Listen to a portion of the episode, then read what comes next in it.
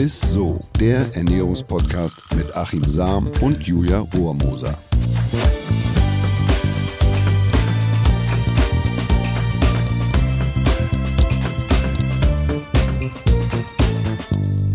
Hallo und herzlich willkommen. Ihr hört Isso, den Ernährungspodcast mit Achim Sam und, und mit der, oh, jetzt setze ich fast selber, ne? Mit der Julia Rohrmoser. So, Hallöchen, jetzt. da bin ich. Tja, da ist sie. Da bin ich, da ja, bin ich. Achim.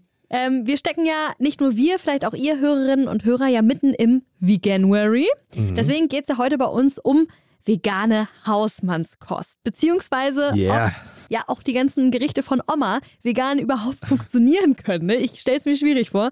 Und weil Achim und ich auf dem Gebiet jetzt nicht wirklich die Experten sind, haben wir diesmal eine ganz besondere Frau dabei. Achim, verrate mal, wer unsere Gästin ist. Heute haben wir eine Frau zu Gast, auf die ich schon lange gewartet habe, denn vielleicht hat sie die Lösung dafür parat, dass ich mich nicht nur phasenweise und immer nur im Veganuary, den Julia und ich übrigens immer so fleißig und aus Überzeugung mitmachen, tierfrei ernähre, sondern längerfristig oder vielleicht sogar für immer. Sie ist eine erfolgreiche Bloggerin und begeistert über 100.000 Follower mit ihrer guten Laune und Themen zur Nachhaltigkeit, Reisen vor der Haustür bzw. mit ihrem Van, Achtsamkeit, Selbstliebe und vegane Ernährung. Als sie sich vor rund sieben Jahren entschlossen hat, keine tierischen Lebensmittel mehr zu verspeisen, schmeckte das ihrer Oma Ingeborg erst gar nicht so richtig. Schließlich gab es in der eigenen Gaststätte und fürs Enkelkind bislang klassische Hausmannskost wie Jägerschnitzel, Rinderrouladen, Kohlwurst und Co. Aber statt den Kopf in den Kochtopf zu stecken, fingen die beiden in der Küche an zu tüfteln und zu experimentieren, wie klassische Lieblingsgerichte auch komplett ohne tierische Beteiligung gelingen können. Und siehe da, Versuch macht auch in der Küche klug. Die veganen Klassiker aller Oma Ingeborg schmeckten nicht nur der Familie, sondern auch den vielen Followern. Und so wurde aus den Küchenexperimenten ein veganes Buch mit Lieblingsgerichten aus der Kindheit. Ich freue mich, dass sie heute hier ist und uns ihre Küchengeheimnisse verrät. Herzlich willkommen, Angelique Wochesa. Liebe Angelique, wie immer eine Frage von mir vorab, Hand aufs Herz. Ist es deiner Omi und dir gelungen, alle klassischen Hausmannskostgerichte in leckere vegane Varianten zu verwandeln? Oder gibt es vielleicht auch vegane Fails, die lieber original bleiben sollten? Ja, hallo erstmal. Ich freue mich total, hier dabei zu sein und mit euch heute zu quatschen. Ähm, tatsächlich, tatsächlich ist uns alles gelungen, was wir, was wir auch vorhatten und unsere Lieblinge, all unsere liebsten Kindheitsgerichte in vegan ja, umzuwandeln. Wo wir Probleme hatten, war eigentlich alles, was so mit Fisch zu tun hat. Da hat es so ein bisschen gehapert. Oder eben auch, sag ich mal, das Cordon Bleu mit dem guten Schmelzkäse innen drin. Das war auch ziemlich schwierig. Aber Schnitzel haben wir auch veganisiert und sehr, sehr lecker hinbekommen. Apropos Käse, habt ihr denn mal, eins meiner Lieblingsgerichte ist ja, was ich wirklich ab und zu gerne esse, Leberkäse, oh. so Leberkäsebrötchen. Das habt ihr wahrscheinlich auch nicht hingekriegt, ne? Nee. Tatsächlich nicht. Leberkäsebrötchen, tut mir leid. Erwischt. Ja. Angelique, meine Liebe, ähm, wir kommen ja gleich noch ein bisschen zu den ganzen Gerichten ein bisschen zu sprechen. Deswegen ähm, wollen wir mal ganz entspannt starten. Und zwar, warum wolltest du überhaupt mhm. plötzlich vegan leben? Ja, bei mir fing es nicht wie bei sehr, sehr vielen aus ethischen Gründen an, sondern aus gesundheitlichen Gründen. Ich habe ganz, ganz starke Migräneprobleme gehabt und habe wirklich alles probiert. Also bin von Arzt zu Arzt gegangen, habe Akupunktur ausprobiert und ähm, ja, es hat irgendwie nichts geholfen. Und dann habe ich im Internet gelesen, vegane Ernährung kann bei Migränepatienten helfen. Und da war ich erstmal ganz skeptisch, weil vor sieben Jahren, äh, da war das niemandem Begriff. Vegane Ernährung, okay, kann ich mir jetzt nicht so wirklich vorstellen. Aber gut, ähm, und dann kam auch der nächste Migräneanfall und dann war für mich klar, okay, ich probiere es jetzt einfach aus. Ich habe ja nichts zu verlieren und habe dann auch ganz viele Dokus angeschaut und da war dann für mich klar, okay, äh, zu der Lebensweise, wie ich vorher mich eben ernährt habe, möchte ich auf keinen Fall zurück. Und das ist irgendwie der richtige Weg, egal ob es mir hilft oder nicht. und äh, tatsächlich hat es mir sehr, sehr geholfen. Es ist wirklich ein Unterschied wie Tag und Nacht. Und äh, ja, also besser konnte es dann Spannend. letztendlich ja, nicht laufen. Ja, tatsächlich. Spannend. Aber weißt du, an was es liegt? Also ähm, was es reduziert sozusagen in der pflanzlichen Ernährung, dass dich das nicht so triggert mit der Migräne? Ja, tatsächlich sind es, äh, äh, was im Fleisch enthalten ist, wohl äh, mhm. einige Sachen, die das triggern können.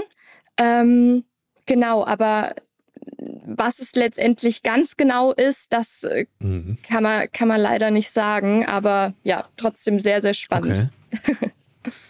Ja, auf jeden Fall muss ich meiner Mutter mal sagen, die hat auch immer Migräne. Ah. Gibt es da, gibt's da so eine Zahl, dass du sagst, ich hätte vorher so und so viele Migräneattacken und das hat sich reduziert auf? Oder, ja, definitiv. Oder, also äh, ich hatte zweimal die Woche Migräne und wirklich so wow. schlimm, dass, ja, ja dass äh, ich mich übergeben musste, wirklich nur im Bett lag, äh, die Rollläden runter machen musste, weil ich mhm. super lichtempfindlich war.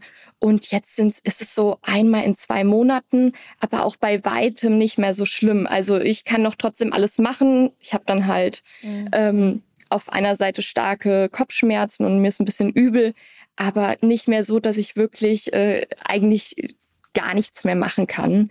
Ähm, und wow. das ist natürlich. Also Migräne kann ja schon sehr beeinträchtigend sein, lebensbeeinträchtigend, gerade wenn du viel Absolut. am Reisen bist oder so und du kriegst so eine Migräne, so einen Migräneanfall, dann geht dir eigentlich gar nichts mehr. Ne? Dann ja. kannst du nur noch rausfahren, Raststätte, dunkle Ort, möglichst nicht bewegen. Ich kenne das von einer guten Freundin von, von, ja. von uns.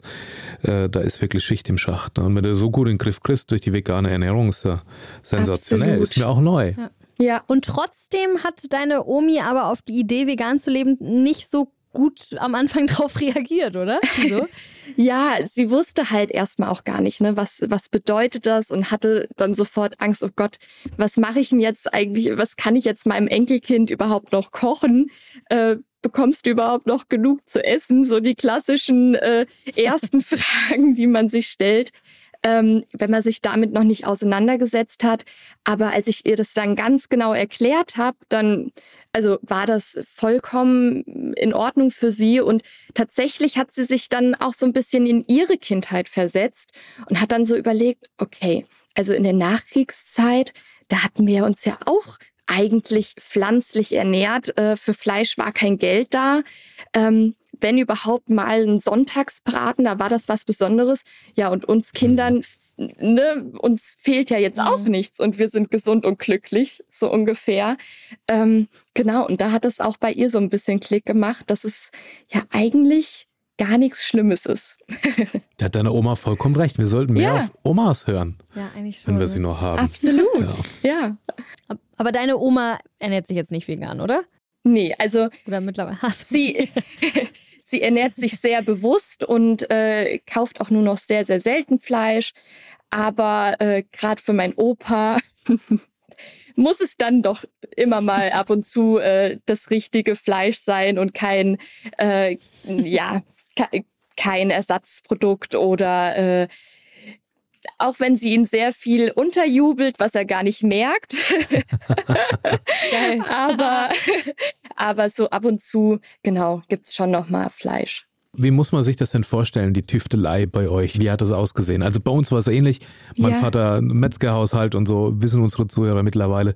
Und er hat dann auch angefangen, weil meine Frau vegan äh, gelebt hat eine ganze Zeit, auch die, die wildesten Sachen zu machen, um, um irgendwie äh, Fleischpflanzerl und so da irgendwie hinzuzaubern. und es ist mal mehr, mal weniger gelungen, aber er stand oft wie Cat Wiesel in der Küche und hat da rumgezaubert und gemacht ja. und ist morgens um fünf aufgestanden. Wie war das bei euch? Ja, äh, ähnlich eigentlich. Also gerade gerade vor Familienfeiern war es eigentlich wie in so einer kleinen Weihnachtsbäckerei, so wie man sich das vorstellt. Und äh, da haben wir getüftelt zusammen, da haben wir ausprobiert. Omi hat sich dann erstmal ganz viele vegane Kochbücher gekauft, um erstmal zu lernen, okay, wie kann ich was ersetzen? Ist es vielleicht mhm. gar nicht so schwer, wie ich mir das vorstelle? Und ja, so, so sah das dann eigentlich aus vor Familienfesten und äh, oder äh, wenn ich zu Besuch kam, dass wir uns dann ja zusammen in die Küche gestellt haben und ausprobiert haben oder aber auch die Oma sehr sehr viel ja alleine ausprobiert hat noch in der Zwischenzeit und dann wieder ganz stolz äh, erzählt hat ah ich habe das und das ausprobiert und es hat funktioniert und ja total süß.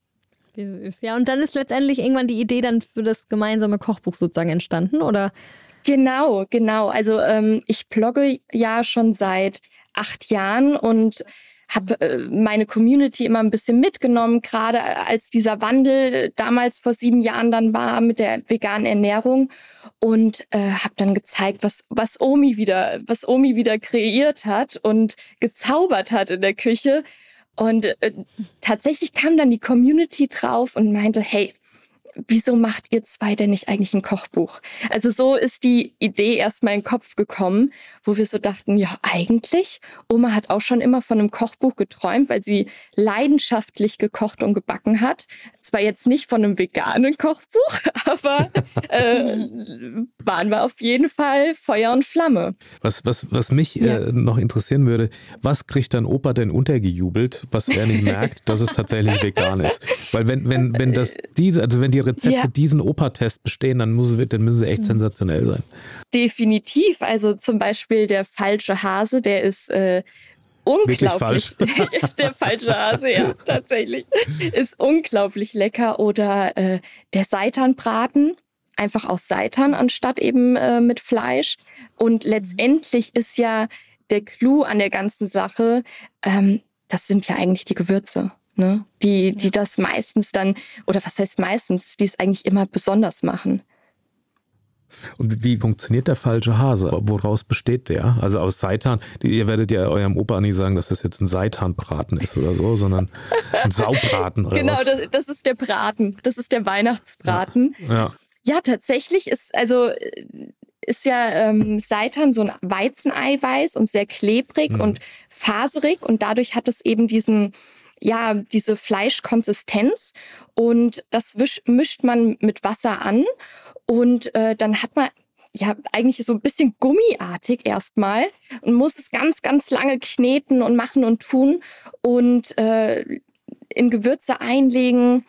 Und genau, dann wird er gefüllt mit Pilzen, mit Spinat und dann kommt die, äh, die braune Soße obendrauf und dann schmeckt wie, kriegt es man denn so, da muss ich auch noch, Julia will auch die ganze Zeit schon fragen. Ich habe noch eine Frage. Wie kriegt man denn diese Röstaromen denn so hin? Ja, also ich weiß, dass man bei dem Fleischersatz da lange rumgetüftelt hat, mhm. bis man ja dieses Heme, also das Hämoglobin, also auch nachgebaut mhm. hat und dann auch so Burger Patties und so mhm. gemacht hat. Aber wie, wie kriegt ihr das bei dem Braten hin, dass man da quasi wie so diese Röstaromen hat, dass man auch wirklich den Opi austrickst? ja, tatsächlich sind es wirklich die Gewürze. Also, ähm, dass man wirklich äh, eben auch zum Beispiel den Seitanbraten oder sei es äh, das, äh, das vegane Steak ähm, zum Grillen, ähm, das ist äh, wirklich über Gewürze über Nacht einlegen und äh, dann schön anbraten und dann merkt man wirklich kaum einen Unterschied. Und wie ist das jetzt zum Beispiel mit so einer Roulade oder so? Weil das gibt es bei meiner Oma immer zu essen. Ja. Da habe ich mich gefragt, wie macht man denn jetzt so eine Roulade eigentlich? Ja, also so eine Kohlroulade zum Beispiel. Ja, so eine Kohlroulade ähm, zum Beispiel, genau. Also zum einen, klar, man kann es natürlich auch toll äh, mit Gemüse zum Beispiel einlegen. Ähm, mhm. Oder auch mit, mit Linsen innen drin, schmeckt auch ganz, mhm. ganz toll. Ähm, aber wenn man wirklich haargenau dasselbe haben möchte, ähm, kann man natürlich auch mal zu einem veganen Ersatzprodukt greifen. Ne? Also mhm. gerade so ein veganes Hackfleisch, äh, da schmeckt man null Unterschied mehr. Und ähm, ja, ab und zu finde ich das auch gar nicht schlimm, wenn man sich das mal gönnt. Darf ich da eine Sache? Ich habe mal ja. vor Jahren mit dem Koch Christian Jürgens haben wir auch vegane Wintergerichte und so gemacht. Und da haben wir Kohlrabi ausgestochen, mhm. so groß wie Jakobsmuschel, haben die über Nacht, wurden die eingelegt in so einem Gemüsefond. Und am nächsten Tag haben wir die auf den, auf den Grill gelegt. Und es war von ja. der Konsistenz und vom Geschmack, ey, das schmeckte wie Jakobsmuschel. Ja, also es okay. ist wirklich verrückt, aber ich glaube, da hätte, hätte, man mich auch mit veräppeln können. Das ist witzig, dass du sagst. Ich habe letztens auch einen äh, Lachs, äh, also ich wollte einen Lachsbagel, mhm. aber in vegan essen. Und das war tatsächlich nur eingelegte Karotte, aber mit so einem Senf äh, Dill-Dip und es hat original geschmeckt wie ein Lachsbagel. Habe ich auch gedacht, Wahnsinn. hä, das ist doch Karotte. Aber es liegt tatsächlich dann anscheinend wirklich nur an Gewürzen und Soßen, wie man das richtig einlegt und so, ne? Finde ich auch krass. Definitiv, definitiv. Weil letztendlich jetzt so äh, ein ungewürztes Fleisch schmeckt ja jetzt auch nicht besonders, ne? Das äh, kriegt man ja auch nur durch die Gewürze hin. Und wenn man das genau so macht, äh, wie man es vorher auch gemacht hat, ähm, dann schmeckt das wirklich unglaublich gut. Ich fand es ganz spannend, weil ganz am Anfang äh, hatte Achim ja schon gefragt, ob es auch ähm, Lebensmittel gibt oder, ähm, sage ich mal, Gerichte gibt, die nicht so gut vegan funktionieren. Oder hattest du ja schon angedeutet, Fisch. Ist ja. schon mal irgendwas richtig missglückt, in Anführungsstrichen? Ja, tatsächlich haben wir mal äh, so einen Lachs ausprobiert. Ähm, mit ganz viel Speisestärke haben wir das irgendwie probiert. Und letztendlich, der ganze Lachs ist in der Pfanne komplett flüssig geworden und war einfach nur ein, ein einfach nur noch Wasser eigentlich. Also da, ja, ja da hat nichts funktioniert. Ähm, ja, das ist so der größte Fail eigentlich. Aber so Pannfisch oder so kann man bestimmt hinkriegen. Ist ja meistens nur Panade oder so, oder? Das stimmt. Ja. Wieso, hängst du da so an dem Fisch fest? Bist du ein Fischfan? Fisch. Ja, ich bin doch Scheibspanerin. Bei uns gibt es nur Fisch zu Hause, deswegen. vielleicht fängst du dann erstmal mit der Jakobsmuschel an aus Kohlrabi. Ja, Kannst Kohlrabi, du vielleicht mal ne? probieren. Genau. Oder so. Ja, also total, total spannend. Hast du denn so ein, so ein, so ein paar äh, Life-Hacks, wo du sagst, mhm. das müsst ihr machen, dann schmeckt das wie das und das. Kannst du uns dann ein bisschen was mit auf den Weg geben oder unseren Zuhörerinnen und Zuhörern? Also auf jeden Fall würde ich sagen, dass man seine liebsten, also die eigenen liebsten Rezepte einfach genauso ausprobiert, aber dann einfach mit äh, ja, veganen Produkten ersetzt. Also jetzt sagen wir mal eine richtig, einen richtig leckeren Kuchen. Ähm, es gibt so tolle, äh, ja, äh, Produkte, wie man Eier ersetzen kann, ähm, sei es Apfelmus, damit es fluffiger wird oder Leinsamen, Chiasamen, ähm, Speisestärke, Johannesbrotkermehl und äh, dann funktioniert der Kuchen auch einwandfrei. Oder einfach die, die, die Milch gibt es ja auch so viele Alternativen mittlerweile. Ähm, dass man wirklich, dass man sich an seine alten Rezepte traut, die man am liebsten eben früher gekocht hat und die einfach mal ausprobiert in vegan. Dass es gar nicht so schwer ist, wie man vielleicht denkt und ähm, ja, dass man sich vielleicht so ein bisschen die, die Sorge oder die Angst äh, nehmen kann.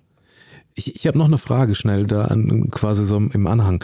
Gibt es denn auch Gerichte, wo, wie du vorhin gesagt hast, wo deine Oma sagt, nee Gott, früher haben wir ja sowieso viel Gemüse gegessen und so. Ja. Das war ja, das war ja eh schon irgendwie vegan und dann hat man den Sonntagsbraten gehabt. Äh, welche Gerichte, wo, wo man vielleicht jetzt so gar nicht so schnell dran denkt, aber sind denn von Grund auf eh schon vegan? Also wenn ich mhm. an, an, an die Zeit denke, wo wir immer geguckt haben, wo, wo kriegt man denn, wenn man in der Stadt unterwegs war, was Veganes her, fiel die Wahl dann meistens auf Pommes, weil da kann man von davon ausgehen, naja, das ist so To-Go-Food. Aber gibt es denn was, wo du sagst, ja, denkt man vielleicht gar nicht so dran, aber das ist eigentlich grundsätzlich vegan? Absolut. Also äh, Omas allerliebstes Kindheitsgericht zum Beispiel ähm, ist Kohlrabi-Schnitzel tatsächlich mit Kartoffelbrei und, äh, und Salat. Das äh, funktioniert ja auch genauso wie ein normales Schnitzel, dass man es einfach paniert. Das liebt Omi sehr. Ähm, aber ansonsten natürlich die ganzen Süppchen, ne? Kartoffelsuppe, äh, Tomatensuppe, oftmals äh, sind die auch vegan. Oder zum Beispiel der, der Couscous-Salat, wenn man unterwegs ist. Oder die Pizza dann eben ohne den Käse bestellen. Gerade die originale Pizza ist ja sogar ähm, die ganz, ganz, oh, ich komme gerade nicht auf den Namen. Die italienische Pizza ist ja tatsächlich nur mit Tomatensauce obendrauf und die ist so unglaublich gut. Echt ohne Käse? Ja, tatsächlich. Kann mir Ta überhaupt nicht vorstellen. das ist ganz äh. erbost. Aber sag mal, du hast, du hast eben ähm, gesagt, das Kohlrabi-Schnitzel, da kann man echt viel falsch machen. Da haben wir uns, das, das, das schmeckt mal, mal schmeckt es nicht. Wie okay. macht ihr das? Also schneidet ihr den Kohlrabi auf, paniert genau. den und, und da fällt aber bei uns immer die Panade ab. Also was machst du da schon mal? Oder man kann den Kohlrabi ja auch sozusagen wie so Hackfleisch äh, äh, klein häckseln und ja. dann quasi formen und dann quasi so ein Form, Form Kohlrabi-Schnitzel draus bauen. Wie macht ihr das? Also das, das ist was, was bei uns nicht immer gut gelingt. Tatsächlich ähm, machen wir das mit Speisestärke noch. Die machen wir noch dazu, ah, weil äh, die wirkt ja wirklich wie, wie Ei. Also, dass es einfach ja. kleben bleibt und dann mhm. funktioniert es wirklich einwandfrei, dass die Panade hält, dass man das eben erst so ein bisschen in, in Stärke ähm, einreibt und dann die ganze Panade, ähm, die unterschiedliche da einlegen, ab in die Pfanne und genießen. Also ihr schneidet Kohlrabi auf, dann Genau. ab in die Speisestärke sozusagen, so Genau. das ganze Stück. Und dann paniert man das und dann äh, sozusagen in, in einem Pflanzenöl Genau. äh, rausbraten. Genau. Okay. Mhm. Hört sich lecker an. Und wie ist das denn Absolut. jetzt? Ähm, ist vegane Hausmannskost auch so ein bisschen leichter, beziehungsweise muss ich dann doppelt so viel davon essen? Weil viele denken ja immer, dass man, wenn man kein Fleisch auf dem Teller hat, dass man dann einfach nicht satt wird, ne? Ja, ja. Nee, also ich glaube, das ist so das, äh, das Klischee. Ähm, aber letztendlich ist es absolut Gewohnheitssache und gerade Hausmannskost, ne? Es wird nicht gesünder, nur weil man es äh, vegan kocht, außer jetzt vielleicht das Kohlrabi-Schnitzel. Ähm, aber ansonsten, wenn man dann natürlich in, in Fett das Ganze brät oder Margarine und Co., ähm, wird es natürlich nicht gesünder aber äh, trotzdem super lecker. Und äh, vielleicht macht man dann einfach ein bisschen, äh, ein bisschen mehr Gemüse, ähm, baut sich noch Hülsenfrüchte ein, ähm, vielleicht ein bisschen Couscous oder so, ähm, dass man sein Eiweiß auch noch hat. Und dann hat man auch ein tolles Gericht. Du sagst ja, du lebst jetzt seit sieben Jahren vegan, seit acht Jahren bloggst du. Mhm. Ähm, wie sieht's denn aus? Substituierst du noch zusätzlich mit Nahrungsergänzungsmitteln, was bestimmte B-Vitamine oder essentielle Fettsäuren, Omega-3? Ähm, ist da Mangelware in rein pflanzlichen Lebensmitteln? Gleichst du das aus oder gibt es da keinen Bedarf bei dir? Kannst du uns da was zu sagen? Tatsächlich bei Omega-3 habe ich gar keine Probleme. Also ich lasse auch jedes halbe Jahr einmal mein Blut checken ähm, beim Arzt. Und das Einzige, was ich noch als Nahrungsmittel, ähm, Nahrungsergänzungsmittel nehme, ist B12. Weil äh, das wird ja auch, auch ähm, oftmals den Tieren zusätzlich zugeführt und dadurch nimmt man es dann ja im, im Fleisch auf. Und äh, das ist tatsächlich das, was man als Veganer ähm, ja noch zusätzlich auf jeden Fall nehmen sollte. Ansonsten funktioniert es wirklich einwandfrei, wenn man darauf achtet, dass man mh, ja alle, alle Lieferanten zu sich nimmt. Ne? Ja. Ja. Ja. Hast du denn äh, sonst noch Vorteile aus der rein veganen Ernährung für dich, außer dass jetzt die Migräneanfälle weniger werden, wo du sagst, ja, das ist natürlich aus neben dem ethischen Aspekt oder zum Wohle der Tiere hat sich da für mich was verbessert? Also ich fühle mich allgemein auch einfach vitaler und natürlich der Umwelt zuliebe ist es natürlich auch ein schöner Aspekt. Ähm, aber ansonsten hat sich bei mir nicht viel verändert. Ja, und hast du noch mal äh, ein paar Einsteigertipps eventuell für Leute, die jetzt noch mal quer in den Veganuary einsteigen wollen? Ja, auf jeden Fall. Ähm, auf jeden Fall den Druck rausnehmen. Das ist ganz, ganz wichtig. Man muss nicht von heute auf morgen alles perfekt machen und einfach mal ausprobieren. Sich äh, vielleicht mal einen Wochenplan schreiben, okay, äh, damit der Einkauf ein bisschen einfacher fällt. Und dann darf es meiner Meinung nach auch mal ein Ersatzprodukt sein, dass man wirklich so, wie man sich vorher ernährt hat, erstmal so versucht zu ernähren und immer ähm, immer mehr mit der Ernährung dann eben auseinandersetzen. Ne, das ist dann ganz wichtig. Und äh, dann kann es eigentlich nicht schief gehen. Mann, ich, ich habe doch noch eine Frage. Du bist ja viel unterwegs oder ihr seid viel unterwegs in eurem Van und erkundet irgendwie Europa Mhm. und, und äh, die Reiseziele blockst du ja auch drüber. Wenn ihr so unterwegs seid und du bist quasi so auf die Verpflegung von außen angewiesen also, oder auf Raststätten oder so, auf was greifst du da zurück, wenn du dich vegan ernähren willst? Also gerade Salate geht natürlich immer oder wie du auch sagtest, Pommes, ne? Aber tatsächlich ist ja das gerade das Schöne im Van, dass man äh, seine Küche überall dabei hat und äh, Mhm. dass man überall kreativ werden kann. Aber gerade in vielen, vielen Ländern sind äh, viele traditionelle Rezepte, wenn man sie dann einfach ohne Fleisch bestellt, auch ganz easy möglich. Also ähm, da haben wir gar keine Probleme bisher gehabt. Sehr gut, Angelique, das war es tatsächlich auch schon leider. Die Zeit ist schon wieder rum. Moment, es kommt noch was. Es kommt natürlich noch was. Ich wollte aber schon mal vielen, vielen Dank für diese ganzen Informationen sagen, die du mit uns heute geteilt hast. Und jetzt zum Schluss ist es natürlich für uns eine Tradition, von unserem Gast ein Highlight der Woche zu bekommen. Das Highlight der Woche. Das hast du uns hoffentlich mitgebracht. Ja, auf jeden Fall. mein absolutes Highlight der Woche sind Hefeflocken. Ähm, Mhm, das, okay. ja, tatsächlich sind das meine, ähm, ist das mein absoluter Allrounder. Hefeflocken sind, äh, sind äh, Flocken, die so ein bisschen nach Käse tatsächlich den Geschmack haben. Und das kann man wirklich überall. Man kann es über Pasta drüber streuen. Wie, wie Parmesan sozusagen. Man kann Aha. aber auch, Ja. man kann seine Soßen mit andicken und hat dann damit nochmal einen kräftigeren Geschmack. Ähm, man kann es, sag ich mal, zur, zur Lasagne äh, als Bechamelsoße noch mit rein ähm, kreieren. Hefeflocken passen einfach überall dazu. Also was früher der Brühwürfel für Oma war, ist, ist heute, sind deine, Ja.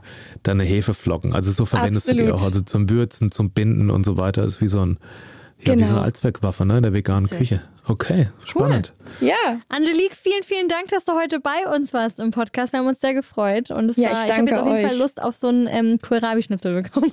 ja, mega. Ja. Lass jetzt Ja. mal so im Raum stehen. So.